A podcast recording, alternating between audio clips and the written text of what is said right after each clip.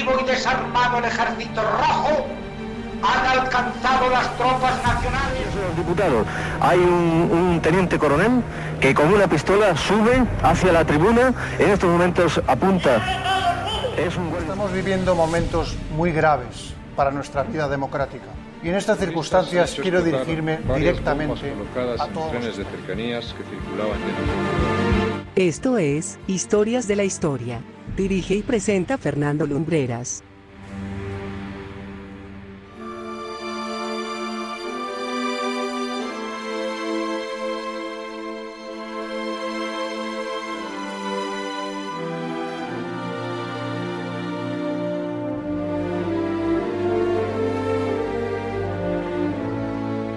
Muy buenas noches amigos y bienvenidos una semana más a Historias de la Historia.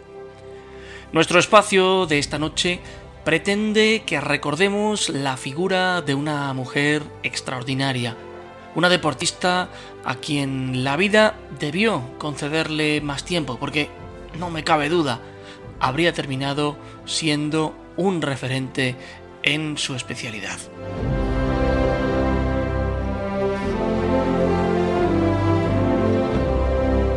Esta noche les invito que me acompañen a conocer la historia de nuestra piloto de automovilismo más famosa, María de Villota.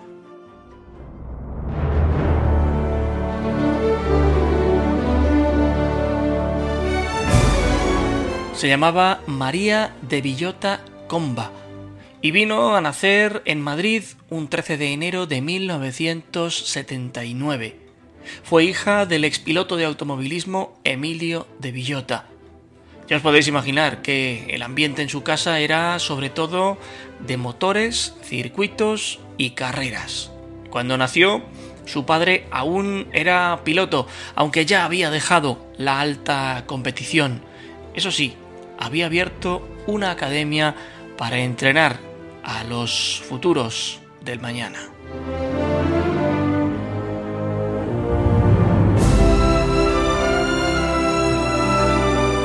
Cuando acababan las clases, María y su hermano Emilio Jr. iban allí a ayudar a su padre y de paso pues aprendían un poco lo que se enseñaba.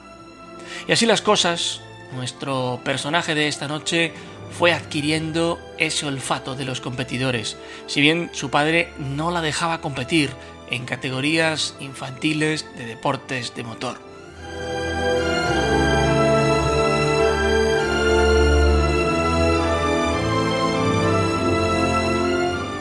Cuando María cumplió los 16 años, su padre estimó que ya estaba lista, y de hecho fue a esa edad cuando participó en su primera carrera fue en karting, y nada más y nada menos que en Cuba, en un evento en el que también participaron otros antiguos pilotos de Fórmula 1 y que tenía como objetivo promocionar los deportes de motor en la isla.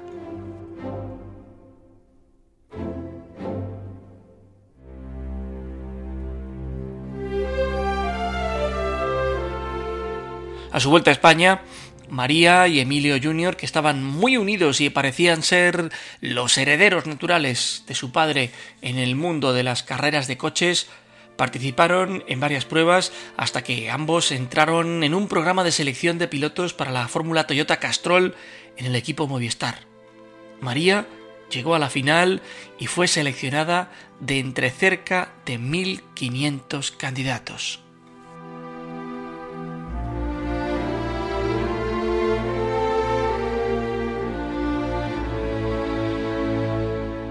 Tras una lesión de Pablo Alfaro, piloto del programa durante la pretemporada, María pudo subirse a bordo del monoplaza de Movistar para empezar su primer año en la Fórmula Toyota, aunque no dio sus frutos y terminaría prematuramente tras un accidente en la clasificación de la penúltima ronda en el circuito de Cataluña. Movistar no siguió con el programa en el 2000, así que María se marchó a la escudería Teiko Race junto a su hermano.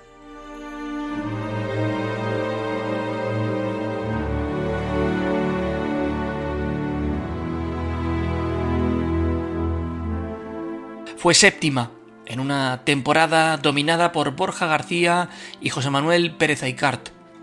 En 2001, aunque Toyota no siguió apoyando la categoría, esta siguió viva in extremis gracias a la Real Federación Española de Automovilismo. María hizo la temporada con Maycom, logrando el subcampeonato, siendo solo superada por su compañero de equipo Juan Antonio del Pino. En la última ronda de Valencia logró su primera victoria en monoplazas.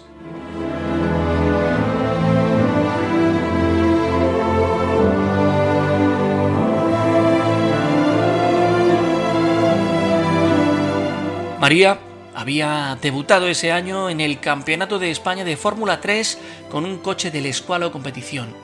Sin embargo, no disputó las dos rondas de Albacete y Estoril y reapareció para las tres últimas. En 2002 disputó toda la temporada con Maycom, consiguiendo como mejor posición un séptimo lugar en el Jarama y terminando con más del doble de puntos que su hermano, quien había continuado con Escualo.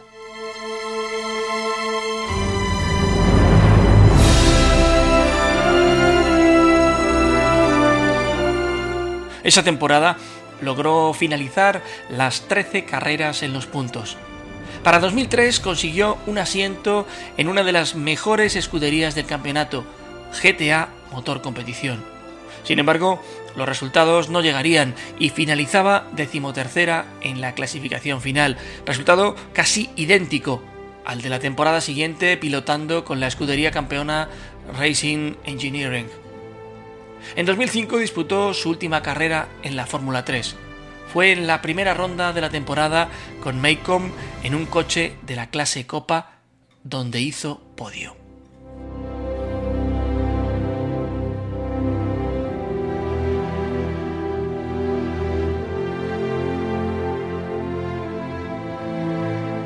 En paralelo, María fue licenciada en Ciencias de la Actividad Física y el Deporte fue una mujer comprometida incluso con causas sociales. De hecho, era colaboradora y embajadora de la Fundación Ana Carolina Diez Mau, una entidad que se dedica a ayudar a niños con enfermedades neuromusculares. De la misma manera, también era representante y embajadora del Día de la Mujer de la Comunidad de Madrid.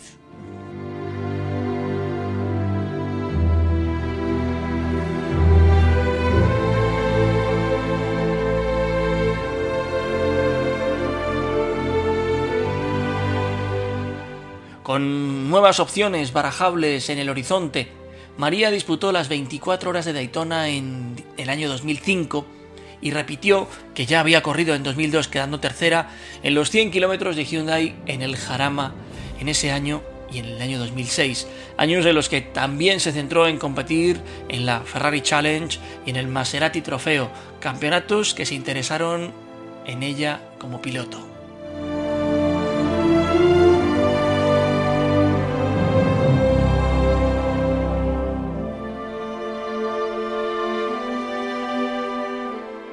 En 2007 disputó el ADAC Procar en Alemania, siendo tercera tras ser sacada de pista en la última ronda tras estar luchando por el subcampeonato. También corrió algunas carreras en el español de GT para la escudería italiana Play Team con un Ferrari 360 Modena.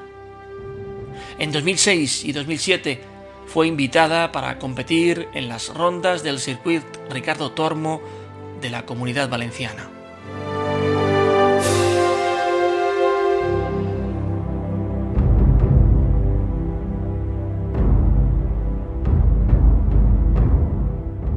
En 2008, ayudando a ser entrenador en la escuela de pilotos pero sin un programa claro sobre la mesa, solo corre una carrera en la Euroseries 3000 tras la llamada de su padre para sustituir al italiano Matteo Cozzari.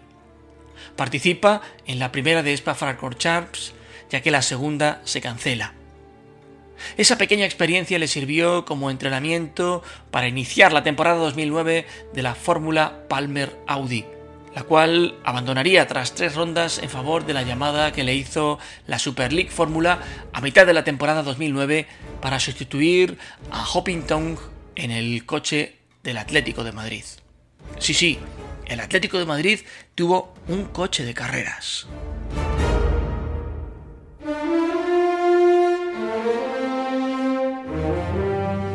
Con ellos repetiría prácticamente toda la temporada siguiente, destacando una cuarta plaza en Nürburgring como mejor resultado, y en la primera de las dos rondas que se disputaron en 2011.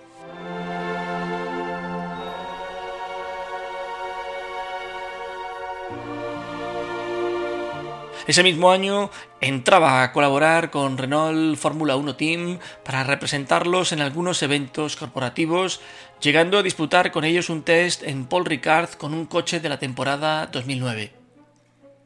El 7 de marzo de 2012, María de Villota, de 32 años, fue contratada como piloto de pruebas del equipo ruso Marusia. En el mismo comunicado se indicaba que su primer test oficial sería el de jóvenes pilotos que se iba a disputar al final de año en el circuito Jazz Marina y no se subiría durante los fines de semana en los libres ya que no disponía de la superlicencia necesaria para poder competir en los grandes premios.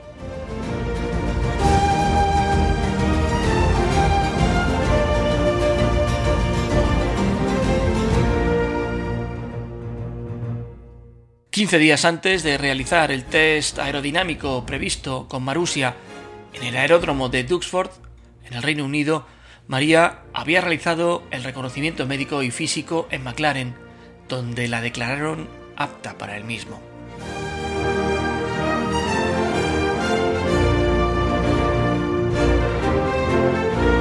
El 3 de julio de 2012, sobre las 9 y media de la mañana, con la pista mojada y sin haber recibido el briefing previsto, se le indica que salga por primera vez a bordo de su Marusia MR01 a realizar una vuelta de instalación.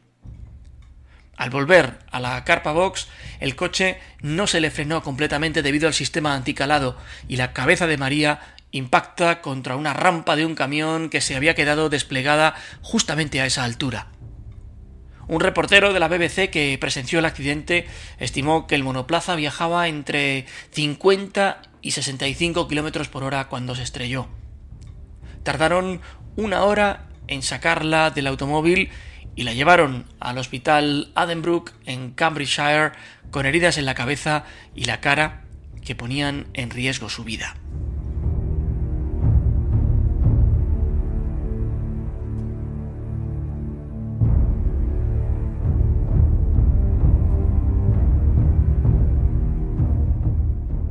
En un primer comunicado de prensa de Marusia se descartaron inicialmente motivos técnicos como causa del accidente y se indicaba que la piloto se encontraba en condición crítica pero estable.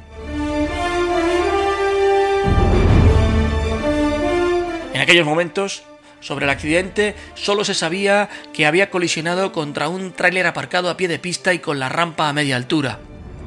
Tras tres intervenciones quirúrgicas de más de 30 horas y 5 días en coma, su estado pasó de crítico a grave.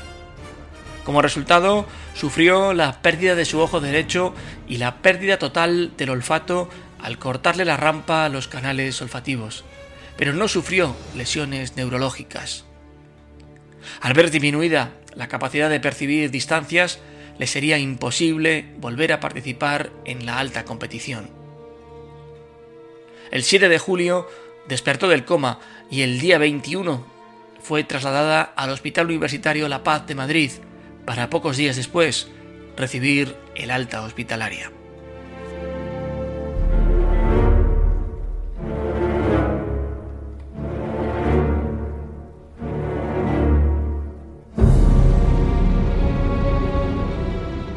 El 10 de octubre de 2012 reapareció públicamente en la revista Hola dando su primera entrevista tras el accidente.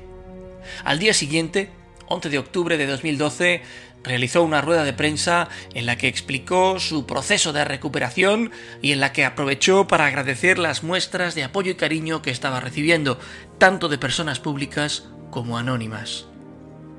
A finales de noviembre se sometió a una nueva operación de reconstrucción craneal y ocular.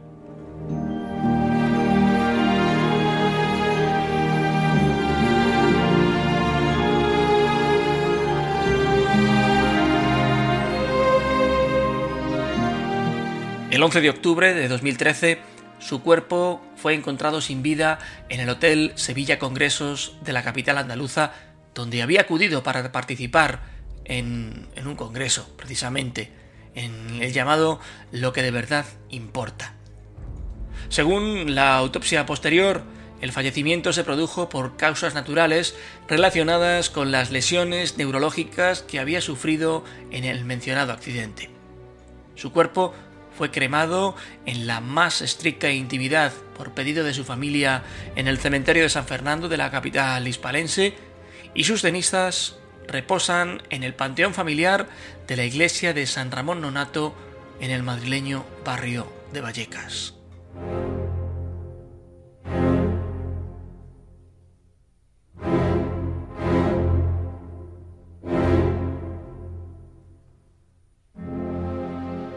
En 2015 se hicieron públicos los resultados de un informe sobre el accidente realizado por Health and Safety Executive. En él se concluyó que si bien el equipo no fue el responsable del accidente, la piloto no recibió información sobre cómo parar el coche en boxes, así como de otros sistemas del vehículo.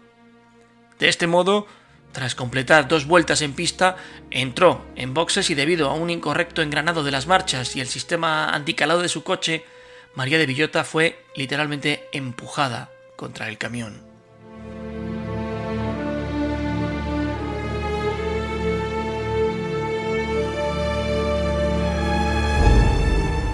Fueron necesarias muchas batallas legales para que hacia el año 2017 la familia de Villota y la escudería rusa llegaran a un acuerdo extrajudicial que exculpaba a María de cualquier relación con el accidente.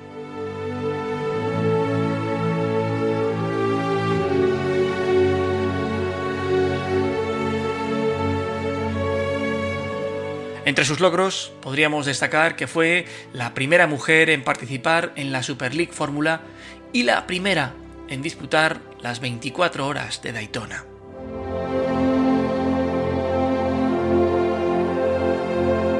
En su honor, la última curva del circuito madrileño del Jarama lleva su nombre. Se le concedió, a título póstumo, la medalla de la Real Orden del Mérito Deportivo. Quiero que escuchéis un documento sonoro que hoy, si cabe, se hace más interesante de lo que fue en su día. Antonio Lobato, periodista especializado en temas de motor, entrevistaba a la propia María que enseñaba entonces el casco con el que había tenido el accidente y contaba en primera persona, de viva voz, cómo había sido ese momento. Este es el audio. Recibiste el impacto ¿no? de la plataforma del camión. Sí, entró justo la rampa por este lado. Yo el, el reflejo que hice claro, en el último momento fue el de girar la cabeza hacia la derecha, ¿no? Además, fíjate que yo tenía el Hans, que sabéis que limita el movimiento, pero tenía un Hans que tiene justo la cinta de atrás corredera. Luego eso me permitió poder girar un poquito más la cabeza de lo que normalmente puedes, ¿no? Entonces, bueno, me cogió todo el lateral. Yo pensé que la visera iba a estar más tocada, pero fíjate que la visera intacta. está intacta. Vino justo la rampa desde aquí, desde esta parte, como sabes, fíjate, justo por debajo de la altura de mis ojos y a partir de ahí pues fue rompiendo hacia atrás, ¿no? Y, lo que es increíble cuando yo estaba con la gente de la FIA, tardaron en enseñarme el casco muchísimo tiempo, ellos estaban preocupados por mi reacción, yo decía, pero bueno, yo entonces, ¿dónde me metí? Porque, bueno, no voy a entrar en detalles, pero había restos de sangre por, por, toda esta parte, ¿no? Yo decía, mi cara al final donde se metió, y es que claro, yo partí la cara por aquí, el ojo fue de lo primero, la nariz y siguió por aquí, tuve roturas hasta en toda esta órbita de la izquierda, luego el ojo izquierdo se salvó por los pelos, ¿no? Que es lo tremendo de, de, todo que va más allá. Y además es que si damos la vuelta al casco, vemos algo curioso, es que también se rompió por este otro lado. Es que la rampa llegó hasta aquí. Es decir, cuando yo partí...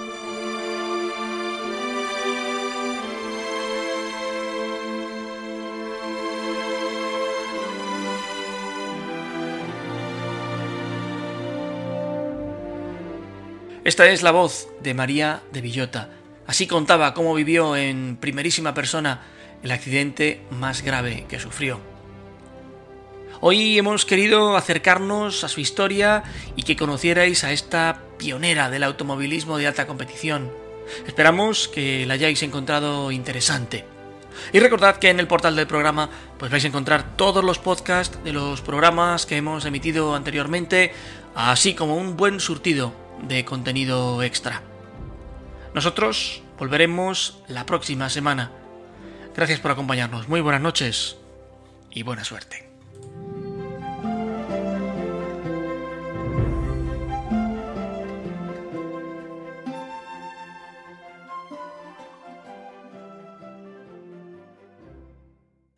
Viva Radio, tu radio de viva voz.